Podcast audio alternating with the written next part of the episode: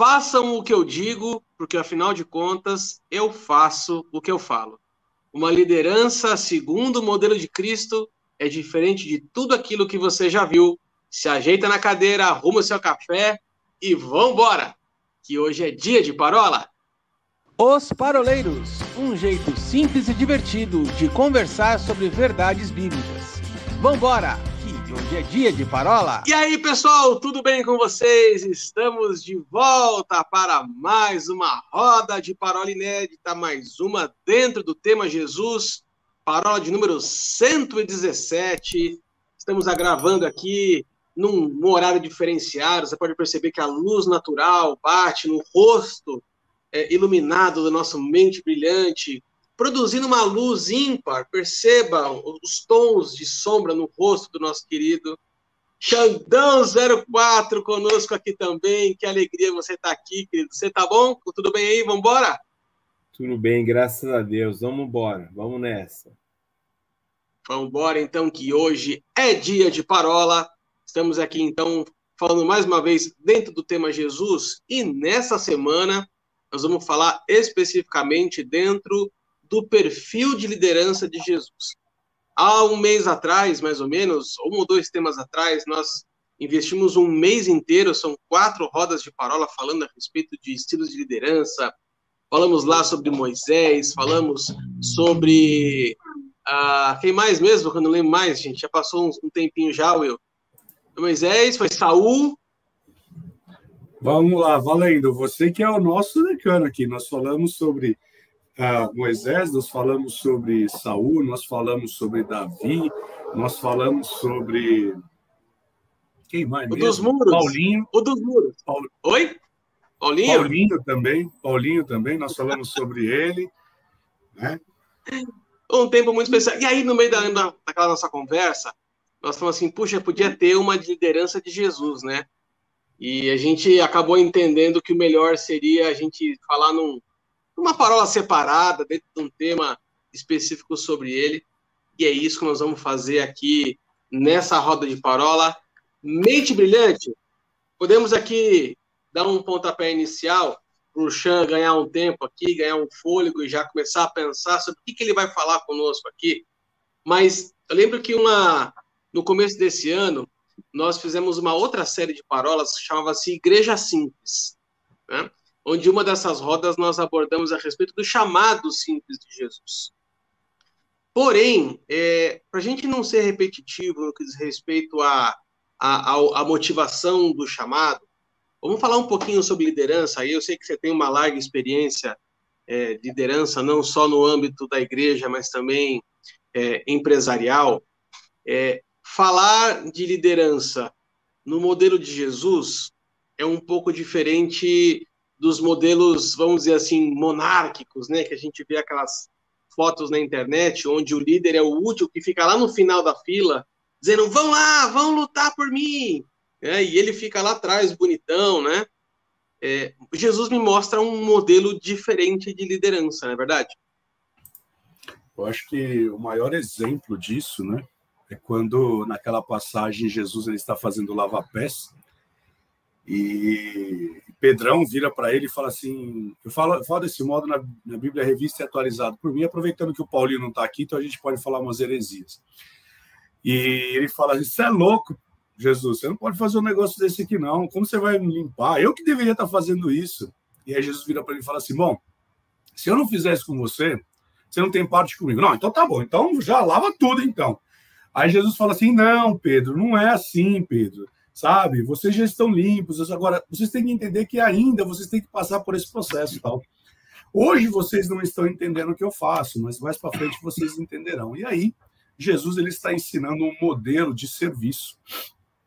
Uma das coisas que a gente precisa entender quando nós falamos sobre ministério, nós estamos falando a respeito de, do serviço, né? Então, Jesus ele trouxe para nós um modelo de liderança onde é, eu vou exercer a liderança pelo testemunho, eu vou exercer o, a liderança pela forma como as pessoas verão e enxergarão em mim um líder, né? É, é interessante, se você for lá em Mateus capítulo 16, a partir do verso 24, vai dizer assim, né? Então Jesus disse aos seus discípulos: Se alguém quiser vir após mim, a si mesmo se negue, tome a sua cruz e siga-me, né? Portanto, quem quiser salvar a sua vida, perdê-la-á, e quem quer perder a vida por, a, por minha causa, achá-la-á.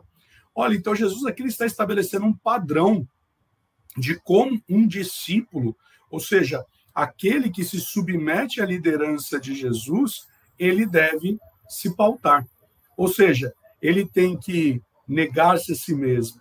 E aí eu volto naquilo que Pedro falou, né? Pedro, quando na experiência de Pedro, melhor dizendo. Se você for lá em João capítulo 5, verso 19, vai dizer assim, né? Em verdade, em verdade vos digo que o filho nada pode fazer de si mesmo, mas somente pode fazer o que vê o pai fazer. Então aqui eu consigo ver também que Jesus ele liderava também por aquilo que ele via o pai fazer.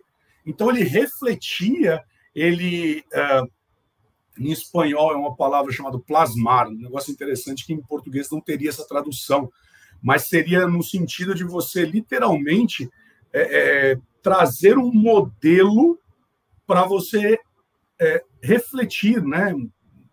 Seria um espelhar. Trazer, é mais do que espelhar. É como se fosse um molde, como se fosse um moldezinho de gelo lá que você põe na tua geladeira e você vai colocando lá e vai saindo vários moldes. Então você tem um plasmando, né? Em português não teria essa tradução.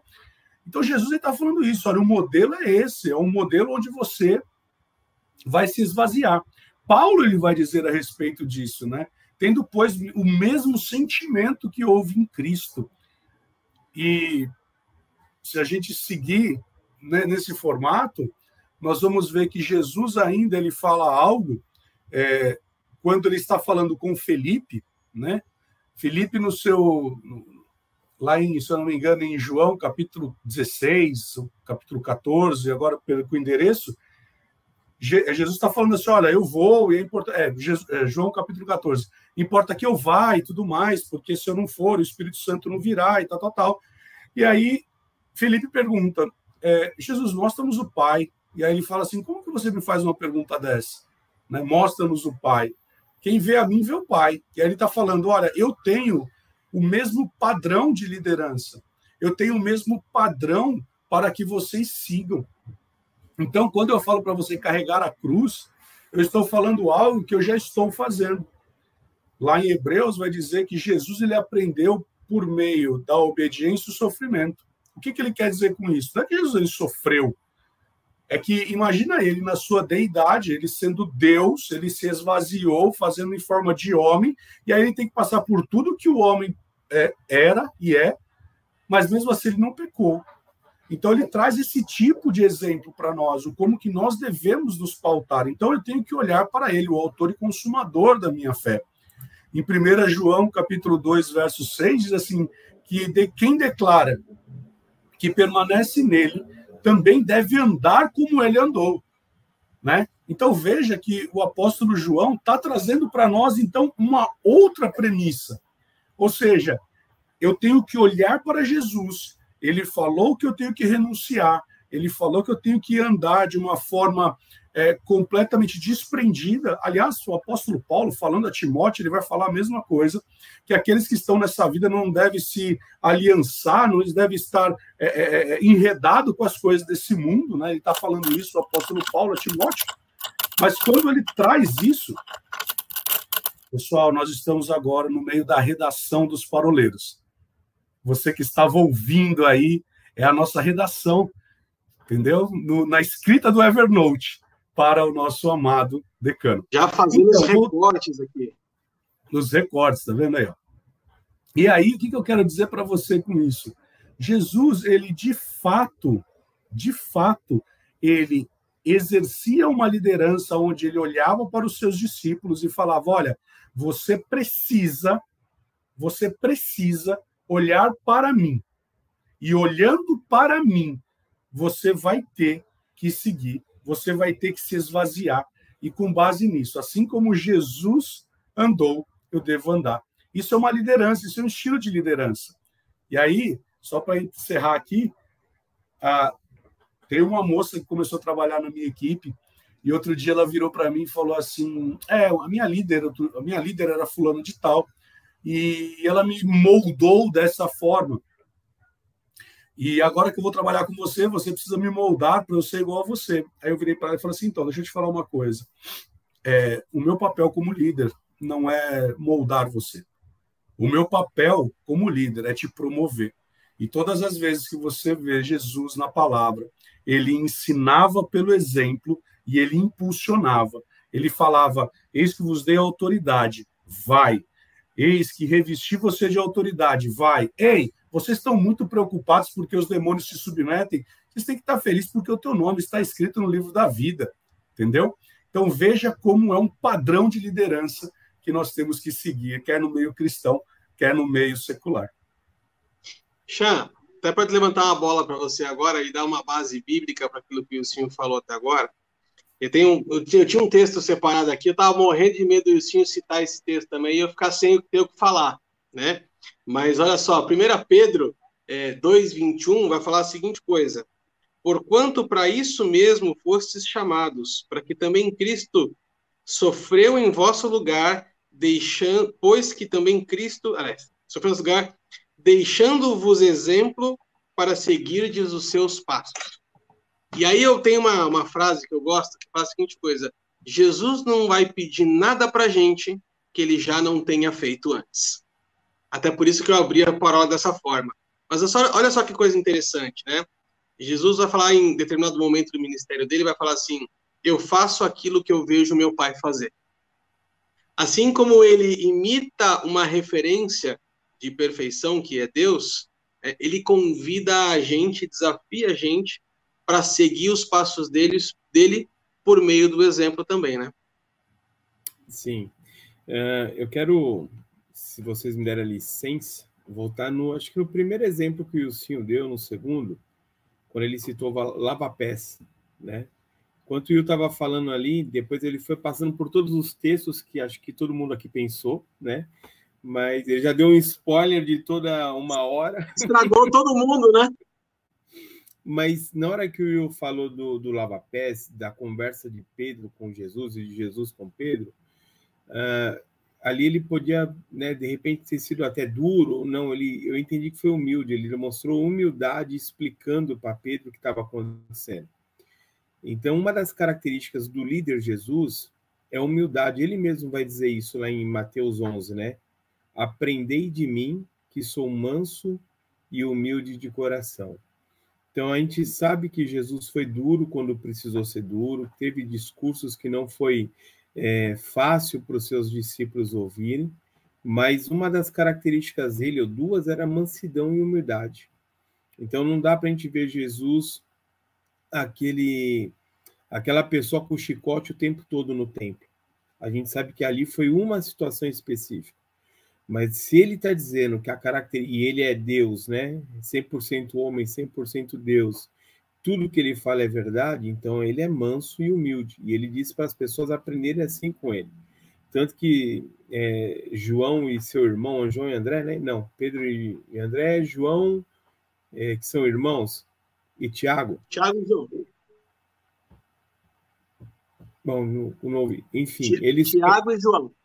Isso, Tiago. Aí eles pedem para descer fogo, né? Jesus quer que a gente mande descer fogo, onde eles não foram bem recebidos, tal. E Jesus não fala, não foi para isso que eu vim, né? Então você vê que a característica de Jesus, ele é realmente essa humildade. Isso a gente precisa aprender. Entendo que é, quando a gente está aos pés verdadeiramente dele, a gente vai, vai tendo essa essa característica a gente vai absorvendo, como o senhor fechou agora, do, do, do, da menina aqui, do serviço dele, né? a gente vai absorvendo essa característica do chefe, a gente pode ver um monte de ministério que, que isso acontece literalmente, até a roupa é igual, né? O meu pastor veste uma roupa, o obreiro vai vestir uma roupa parecida, né? Tem o mesmo linguajar tal. Então, quando a gente olha, a gente precisa ter isso de Jesus não é ser bobinho, porque ele também não diz para a gente ser dessa maneira, ele fala para a gente ser manso como a pomba, mais prudente ou astuto, dependendo da, da tradução, como a serpente. Mas a característica dele é de uma pessoa mansa e humilde. Então, esse é um líder né, que a gente tem, tem que estar tá olhando até hoje E como líderes nas nossas igrejas, ministérios onde Deus nos colocar, a gente tem que ter essa característica. Da mesma maneira então, que Deus é manso e humilde, Jesus é manso e humilde, nós precisamos ser mansos e humildes, mas não bobos, né? Mas mansos e humildes de coração. Xan, uh, você estava falando da, respeito de vestimento e tom de voz, né? Sem querer citar é, nomes, mas quantas vezes na televisão você zapeia em alguns canais e só pelo jeito que a pessoa fala, você sabe até de que igreja que é, né? Porque independentemente de qual pastor esteja falando na televisão naquele momento, você já identifica de que igreja que é só pela forma de falar, que parece que é todo mundo padronizado, vamos dizer assim, né? E aí eu, eu comecei a pesquisar algumas coisas é, de marketing para ver se existia essa questão da identificação com a liderança, se isso era importante, se não era. E você acredita que eu achei um respaldo bíblico para isso, cara? Na passagem que Pedro nega Jesus. Eu estava falando sobre essa passagem numa célula duas semanas atrás. E Jesus é preso e Pedro acompanha de longe.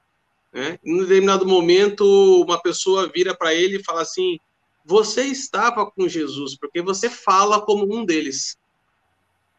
Quer dizer, a nossa forma de falar, e isso não estou falando só de vocabulário rebuscado, teológico, não tem nada a ver com isso, mas o filtro, né, de, de amor que a gente usa nas palavras, até a forma de, com que você aborda as pessoas, ela tem que necessariamente retratar é, o nosso líder, né? Eu gosto muito de uma de uma parola que a gente fez há uns meses atrás também sobre o que é igreja. E aí eu lembro que num dos episódios das parolas nós falamos sobre que a igreja é uma embaixada, né? E nessa característica de embaixada, a igreja, assim como a embaixada, ela tem essa responsabilidade de ensinar uma língua própria. Existe uma língua própria. Se você quer ser cidadão daquele país, daquela nação, você precisa aprender um vocabulário próprio, né? Assim, uma, uma língua própria, na verdade. Quando nós nos tornamos embaixadores de Cristo, nós temos que falar como ele falava temos que ser talvez áspero às vezes, é verdade, né? Eu gosto do, do Ilcinho quando ele, ele brinca que, que tanto Deus como Jesus tinha em determinados momentos muito senso de humor, né? Um humor que em alguns momentos passa a ser ácido até, né? É, mas em alguns momentos eu acredito que essas essas falas de Jesus ainda assim elas tinham o seu momento e tinham o seu lugar. Elas tinham o objetivo de despertar nas pessoas uma mudança de comportamento, uma mudança de atitude, né? E a gente sabe que, da mesma forma que Jesus é, falou, nem sempre passar a mão na cabeça 100% do tempo das pessoas vai fazer com que elas sigam aquilo que você está falando.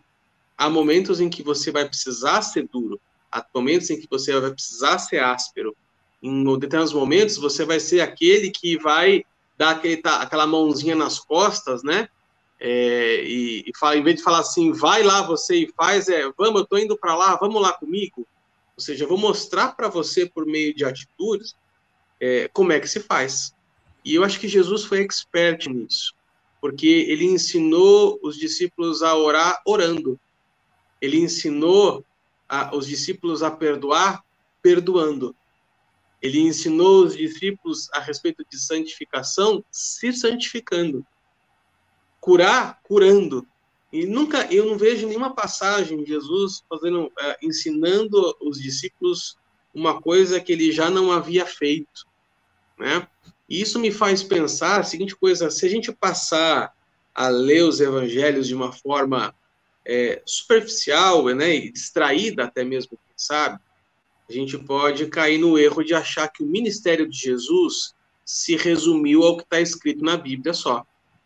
É, João vai falar assim: olha, se eu fosse escrever tudo aquilo que Jesus fez, não caberia em livro nenhum, em nenhum tempo. Então, assim, houve muito mais coisas, né? E eu fico cá pensando com meus botões como é que deveria ser. É, eu, vou, eu vou usar uma, uma, uma, uma, fala engraçadinha, vocês não me levem a mal, né? Mas, assim, é, como é que será que era a liderança de Jesus nos bastidores? Né? Ou seja, a hora que não estavam, né, não tava, as câmeras não estavam ligadas, vamos dizer assim, né? Sabe que os evangelhos foram escritos muitos anos depois, não estava sendo escrito conforme a coisa ia acontecendo. Mas, obviamente, muita coisa deixou de acontecer. Então, aquilo que não está registrado nas Escrituras. Eu tenho certeza que Jesus tinha outras, outros tipos de conversas, outros tipos de encorajamento, principalmente. Mas se tem uma coisa que eu aprendi na liderança de Jesus, é não dizer vai, mas sim dizer vamos. Vamos, porque eu já fui lá e sei o que acontece lá. Então, essa essa consciência, né, de quem Jesus era, eu acho que a gente pode abrir até inclusive o segundo bloco com essa questão, e sim, eu queria abrir com você depois de novo, a respeito da da objetividade de missão de Jesus. Né? Jesus, desde o princípio, sabia a respeito da sua identidade, quem ele era, qual era o seu chamado e qual era o seu propósito. Então, desde o princípio, desde a escolha da sua equipe, vamos dizer assim, né? Jesus já tinha um, um objetivo traçado, já tinha um, um, final definido. E como é importante, assim como Jesus, nós temos líderes que têm uma visão clara do que vai acontecer, um, um objetivo claro do que está sendo feito, porque senão você corre o risco de ter uma equipe uh, desconectada, né? cada um apontando para um lado, cada um fazendo aquilo que acha que é certo, mas é, eu, eu, eu, entendo que essa objetividade de Jesus era um dos objetivos, uma das, das coisas, dos pontos fortes né, do seu chamado. Will, você quer pontuar mais alguma coisa nesse primeiro bloco? Você falou algo aí que me lembrou do Guel o Guel ele falava algo bem interessante, né? Quando ele assumiu o pastoreio na Metodista, ele falou da seguinte forma: gente, eu como pastor, vocês acham que de verdade levaria vocês para um caminho, um caminho de morte? Eu como pastor jamais levarei o meu rebanho para um lugar de morte, senão de vida.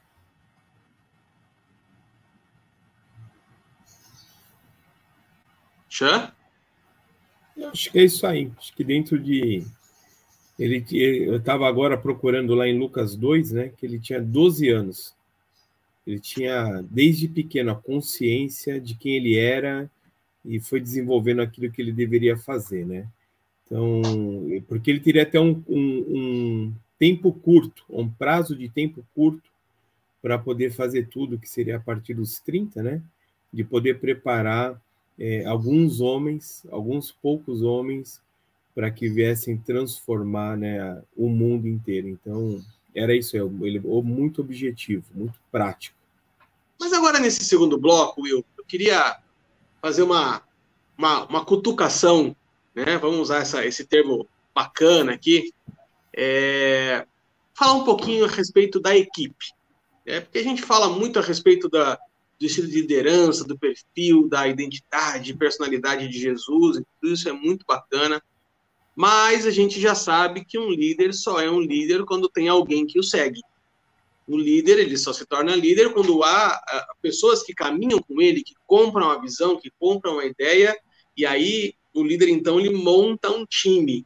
Né? E eu, por várias vezes, confesso para vocês que já li a respeito do chamado dos doze, e a Bíblia, ela não é muito detalhista e muito clara a respeito do, da, da, da, personalidade, talvez, de todos eles. É, eu sempre brinco aqui em casa com a Priscila e falo assim: o que será que aconteceu com Bartolomeu? O que será que aconteceu com Tadeu? Que logo depois do chamado a gente não vê mais nenhuma citação bíblica a respeito deles mesmo. Será que não fizeram nada de relevante? Será que os, as pessoas que escreveram os evangelhos eram ciumentinhos, e fala assim, não vou falar dele também, porque afinal de contas ele não fazia parte do meu grupinho. Mas brincadeiras à parte, a gente sabe que toda a equipe ela é, é constituída de pessoas de personalidades diferentes, de jeitos diferentes, maneiras diferentes de enfrentar adversidades, é, de apresentar os seus dons, enfim. É, quando a gente vê o chamado de Jesus nos doze, e eu fico pensando com meus botões aqui, qual seria critério que Jesus utilizou para chamar os doze? Por que será que Jesus escolheu esses doze? E aí uma, uma segundo, um segundo ponto para a gente conversar. Como é que você gerencia uma equipe tão diferente, uma equipe tão diversa? Em, a gente tem, tinha desde pescador a coletor, a coletor de impostos, até guerreiros. É, a gente sabe que Judas era um. um uh, sumiu, sumiu a palavra agora, era, era um revolucionário, né? Então, como é que a gente, como é que a gente lida com essas diferenças, viu? É, a multidisciplinariedade é algo importante dentro de uma liderança, né? E Jesus ele sabia disso e nós podemos apontar inclusive isso pela multiforme graça do Senhor, né? Porque quando nós entendemos que Cristo ele escolheu essa uh, diferença entre todos, nós vamos entender que dentro do corpo de Cristo, um é a mão, outro é o pé, né? Outro é a cabeça. O Arthur não está prestando atenção aqui, amados, então você que está nos assistindo, desculpe a falta de respeito pelo que está acontecendo aqui agora. Nos perdoe, né? você que está nos assistindo, nos ouvindo. Amém? Perdoai. Isso faz parte da multidisciplinariedade. Amém? Então, voltando aqui, o que eu quero dizer para vocês que estão nos ouvindo aí, prestando de fato atenção, né? Uh, é que Cristo, ele, quando ele chama os discípulos para perto, a primeira coisa que ele faz é que ele se retira para orar. Ele não faz unidunité, né? Diferente depois, quando Judas ele trai, que eles vão jogar Uri e Turim, e aí a gente já sabe da história. Mas uma coisa que me chama a atenção é que quando Jesus ele está escolhendo os discípulos, uma coisa que é importante, a tradição judaica dizia o seguinte: que a criança ela tinha que ser literalmente sabatinada, ela tinha que estar muito bem afiada uh, nas escrituras. Quando nós lemos é, num, num, e ministramos isso também num caráter evangelístico, Xandão, você tem que aceitar, aceitar Jesus, Xandão. Vim depois aqueles que estão sobrecarregados, e, e a gente conhece texto e tal, e eu vos aliviarei, e sabe, tome de mim o meu jugo. A gente traduz esse texto dizendo o seguinte: olha, quando você vem para Jesus, a coisa fica mais leve. Mas a bem da verdade, na essência, o que Mateus ele está explicando ali é sobre um caráter é, voltado para como funciona o discipulado. Porque, na verdade, Jesus está fazendo um paralelo, fazendo o seguinte: olha, até os 12 anos, na tradição judaica, a, a criança ela tinha que ser inculcada na lei. Está lá em Deuteronômio. Depois, essa criança ela era submetida a um teste, a uma prova. Se ela passasse por aquele teste, aquela prova, lhe era dado um rabi, e lhe era dado um rabino. E ali ele tinha que seguir com o jugo desse rabino. Ele era seguido com esse, com esse jugo desse rabino. O que, que Jesus está estabelecendo ali? Ele está falando: olha, vem para mim, porque o meu jugo, aquilo que eu vou te ensinar, aquilo que eu vou exemplificar, aquilo que eu vou é, expor a vocês, é de modo mais leve, é mais suave. Porque mais para frente, Jesus ele fala assim para os fariseus, né, os saduceus e escribas: vocês têm a chave da entrada do reino do céu, mas vocês mesmos não entram. E aí ele começa a fazer os ais da vida, né? Ai de vocês que vocês fazem isso, ai de vocês daquilo, ai de vocês tá total. Então Jesus, a primeira coisa que ele vem fazer é resgatar uma identidade. Por quê? Aquele jovem, como por exemplo Pedro, né? Pedro, ele conhecia muito bem da letra, só que o que, que acontece? Ele foi cuidar de de pescado, ele foi ser pescador. Jesus ele vem resgatar a identidade. Isso faz parte da liderança. Muitas vezes, dentro de um caráter de empresa, e hoje mais do que nunca, é, eu quero demitir aquele funcionário. O RH pergunta por quê? Não tem como resgatá-lo? E Jesus ele veio para resgatar. Jesus ele veio para restabelecer uma identidade que foi perdida. Porque dentro da religião, né? É, eu estava dando aula no, no sistema prisional duas semanas atrás e um determinado homem, um determinado é, é, é, é detento, virou para mim e falou assim: Eu quero me tornar evangélico. E eu virei para ele e falei assim: Não, peraí, que nós começamos errado. Você não é, você não aceita Jesus para se tornar evangélico. Você torna, você aceita Jesus para ser salvo, para você ser tirado do, do charco de lama e colocado sobre a rocha. Você aceita Jesus para que você se torne uma outra pessoa, você venha fazer parte do reino de Deus. Nós não estamos aqui pregando religião, né? Nós viemos aqui para te resgatar. E quando nós falamos isso para ele, o olho dele encheu de lágrimas, porque eu não vim com religiosidade. Jesus não veio com religiosidade. Jesus ele passa diante da árvore, né? E ele olha e fala: Zaqueu, importa que hoje esteja na tua casa, resgatando aquele homem. Jesus ele passa na, cole, na, na, no, na colateria, col, coletoria, enfim, isso daí. Coletoria. Essa palavra difícil aí, trava a língua. E ele vira e vem resgatar também Mateus. Por quê? Mateus era, era marginalizado. Mateus, as pessoas olhavam para ele e falavam assim: Cara, você não presta. E Jesus fala assim: Não, você presta, vem para cá. Quem que Jesus resgatou? Paulo. Paulo ele consentiu com a morte de Estevão e falou: olha, importa que esse homem ele venha sofrer pela causa de Cristo. Então você vê que dentro do estilo de liderança, a primeira coisa que nós temos que observar em Cristo é que ele vai olhar para a multidisciplinariedade. Primeiro, porque tem a multiforme graça. Eu me lembro muito do pastor Alcemar dizendo certa vez uma pergunta que ele sempre faz essas perguntas chavões assim, né, que dá aqueles, aquelas estremecidas, né? A primeira delas que ele fez é assim, que Jesus tinha um filho. Aí você fala, como assim, né? E aí ele vai lá para Isaías, que ele vai dizer a respeito, e eu vou deixar você com a pulga atrás do orelha, não vou falar o versículo que tá, que vai falar a respeito disso, né? E como que Jesus ele tinha um filho, está lá em Isaías, amém? Fica aí a dica. E ele faz uma outra pergunta que ele diz o seguinte: você sabe por quê que Salomão ele tinha mais de mil concubinas? E a resposta é porque quando nós chegarmos no céu, não vai ter como alguém dizer, mas eu não tinha uma igreja para mim. Porque assim como Salomão tinha mais de mil concubinas, existe pela multiforme graça do Senhor várias denominações para que eu e você, independente daquilo que é pautada a placa daquela igreja, mas para que eu e você venhamos a entrar no reino dos céus. O... Pegar o gancho aqui do Will, é, ele falou uma hora assim: restabelecer uma identidade que foi perdida, né, Will, que você citou.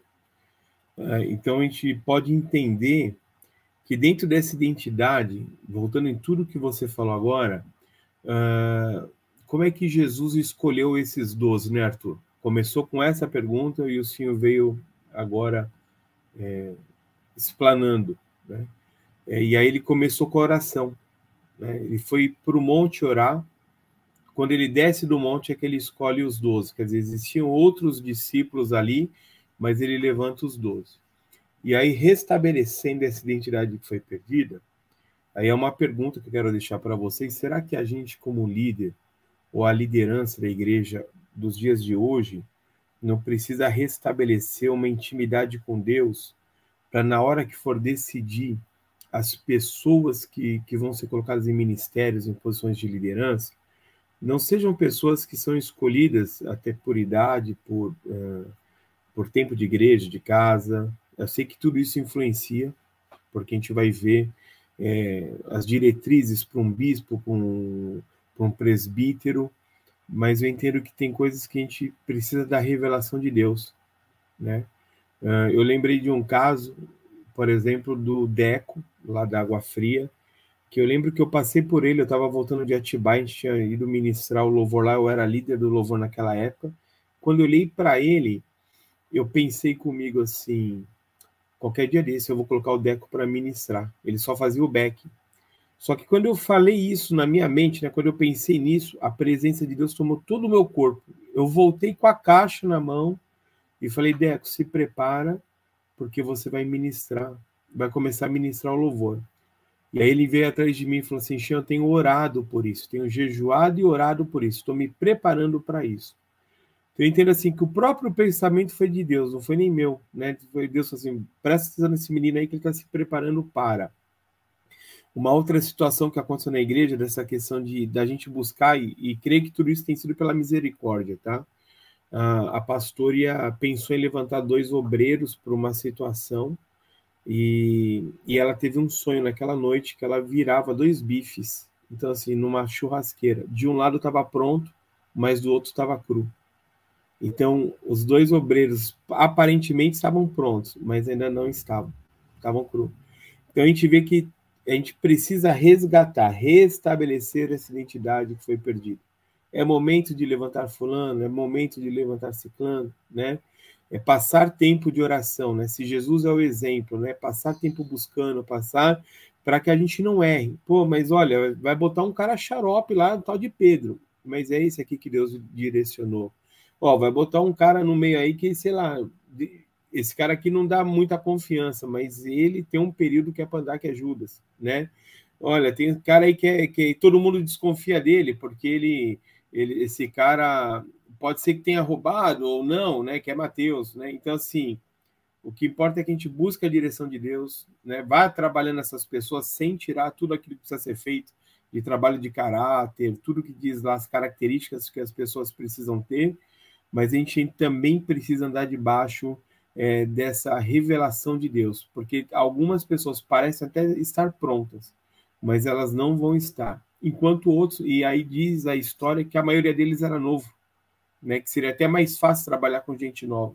Então a gente precisa ter essa direção, restabelecer. Quero pegar essa frase do Will e devolver até para vocês se tiver tempo. A gente precisa restabelecer essa identidade que foi perdida.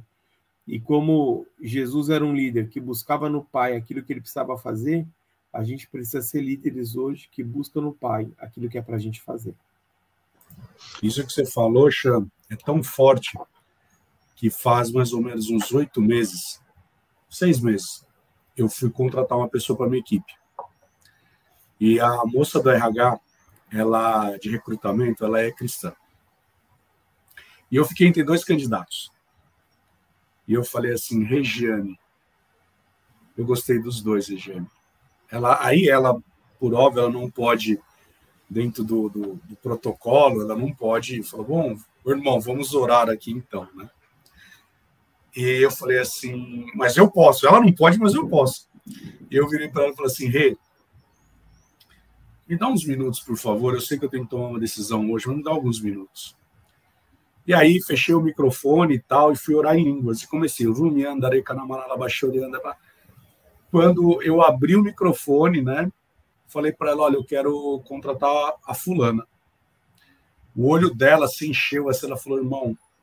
Aí ela já não falou Wilson, ela falou, irmão,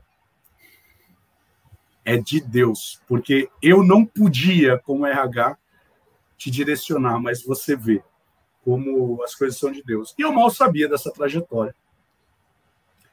Quando chega um determinado momento, eu fui ter uma reunião com essa pessoa que eu acabei contratando.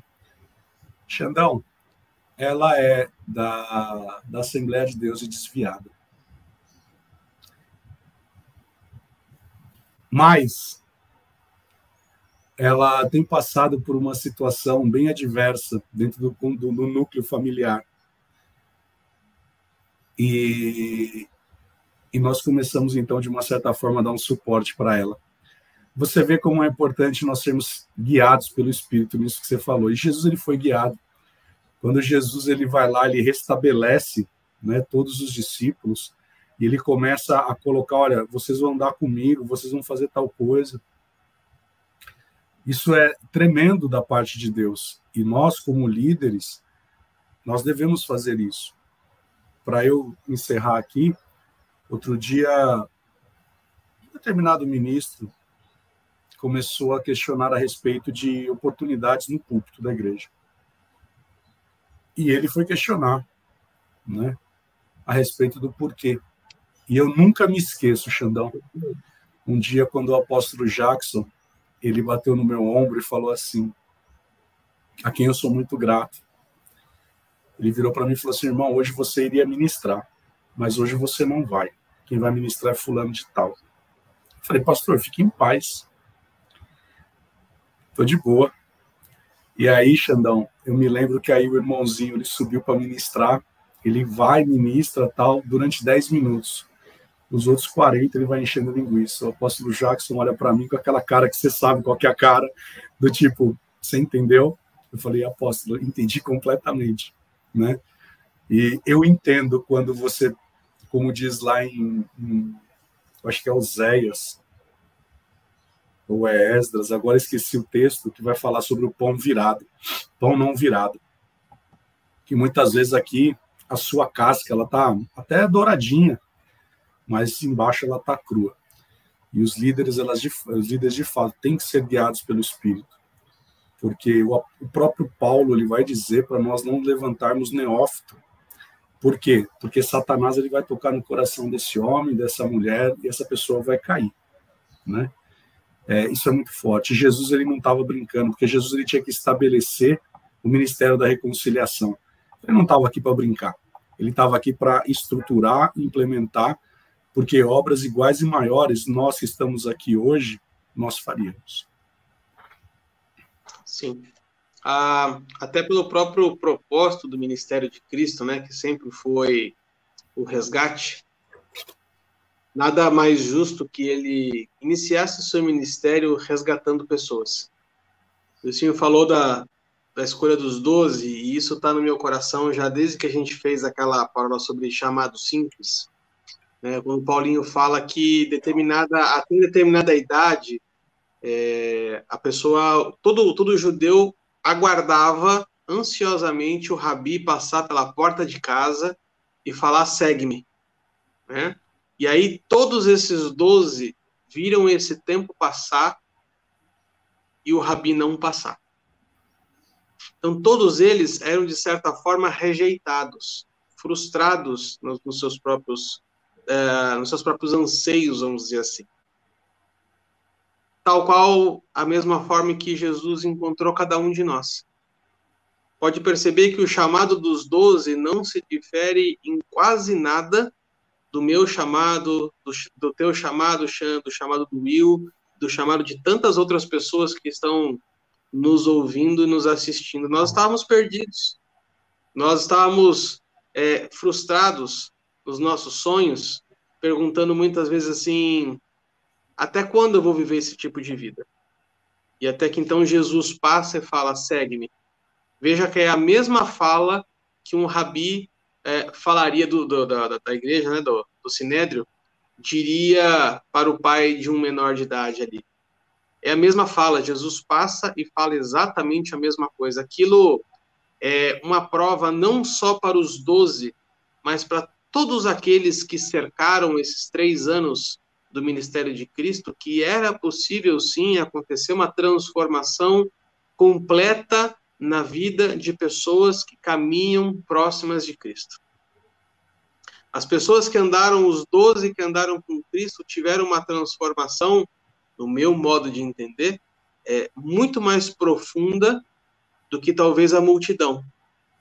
Porque esses doze estavam com ele.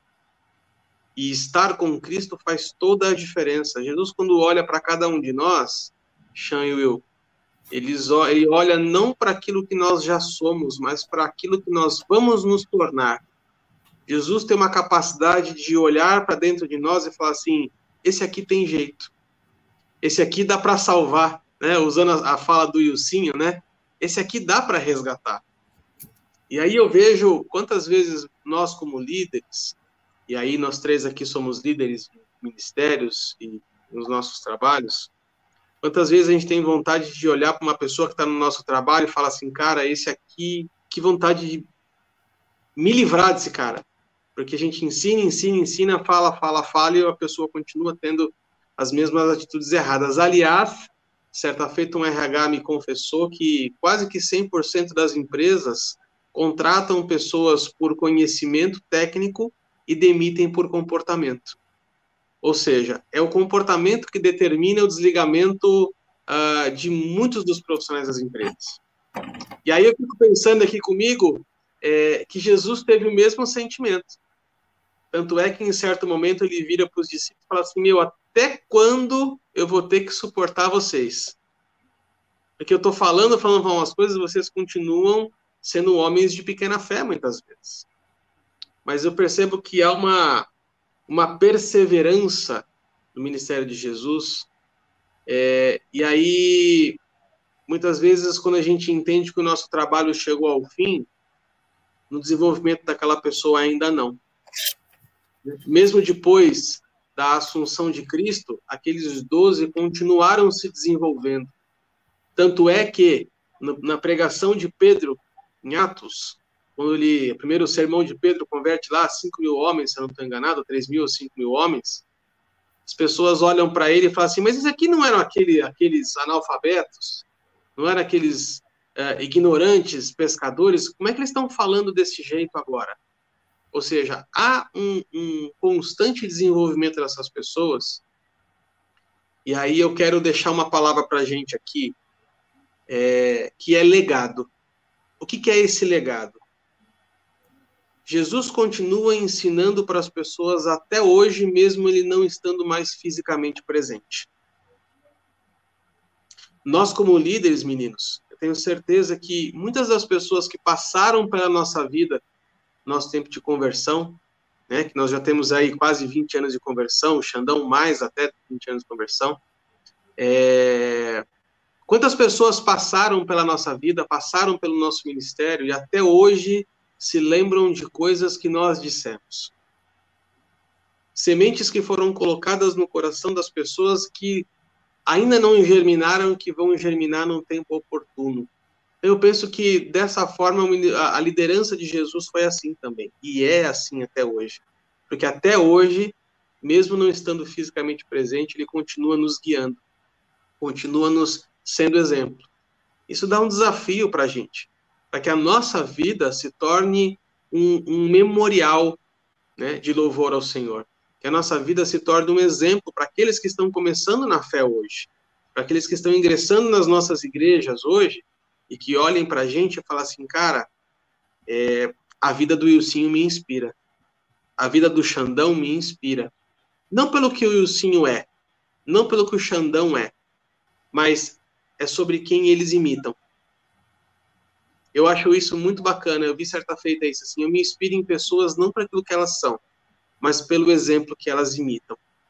Isso leva a gente a uma reflexão é, muito importante do nosso papel como líderes de sermos líderes como Jesus, que identificam o potencial nas pessoas, que não ignoram o passado dessas pessoas, mas dizem para elas assim: é possível, se você posicionar o seu coração no lugar certo, se você seguir o exemplo de Cristo corretamente, você fará coisas ainda muito maiores do que eu estou fazendo. Will? Chan? Will ou Chan? É, Arthur, eu acho que é isso aí, né? Eu tava, enquanto você estava falando, também estava pensando. É, a gente vai voltar em tudo que foi falado, no sentido de que não são mais por palavras, mas são por atos. Nos ouviram, mas porque viam fazendo, né? Ouviram testemunhos tal. Então, e aí eu fico pensando em Jesus mais uma vez, assim, ele tinha autoridade, né? quando o centurião olhou para ele falou: Eu também sou um homem sujeito. Ele percebeu que havia autoridade em Jesus. Quando a multidão ouviu ele pregando, falou: Tem algo diferente nele, né?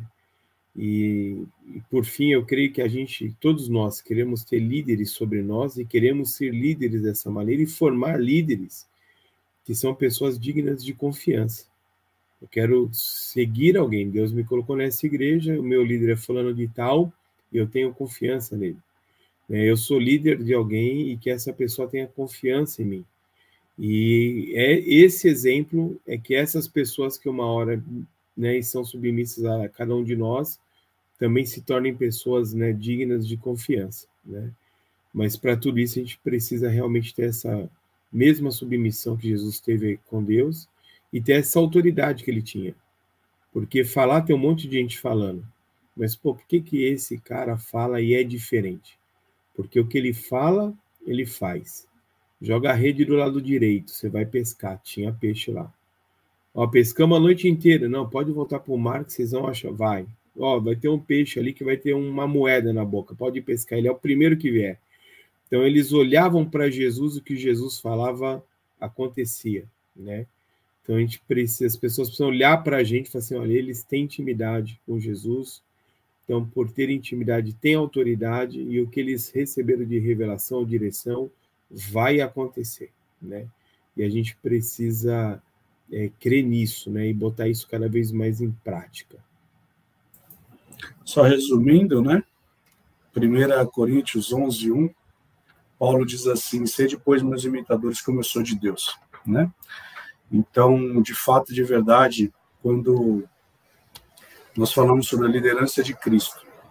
não deixemos de ouvir aquilo que o apóstolo João lhe disse, que nós, como cristãos, nós devemos andar como Cristo andou. Então, se ele era um resgatador, um restaurador, dentro de um caráter de liderança, assim nós devemos fazer. Né? Acho que isso é o padrão que nós devemos seguir dentro de uma liderança cristã. Maravilha! Então, mais uma vez, obrigado pela tua companhia nesta parábola número 117, mais uma dentro do tema Jesus. E aí você já sabe, né? Nós estamos lá no Facebook, no Instagram, no YouTube e também em formato de podcast no Spotify. Já deixa o seu joinha aqui nesse grupo, deixa o seu comentário, isso nos ajuda também. E você já sabe, semana que vem vamos estar de volta com mais uma parábola inédita dentro do tema Jesus. Um grande abraço. Obrigado, meninos, mais uma vez. Fiquem com Deus e até a próxima. Tchau, tchau. Tchau, tchau. Tchau.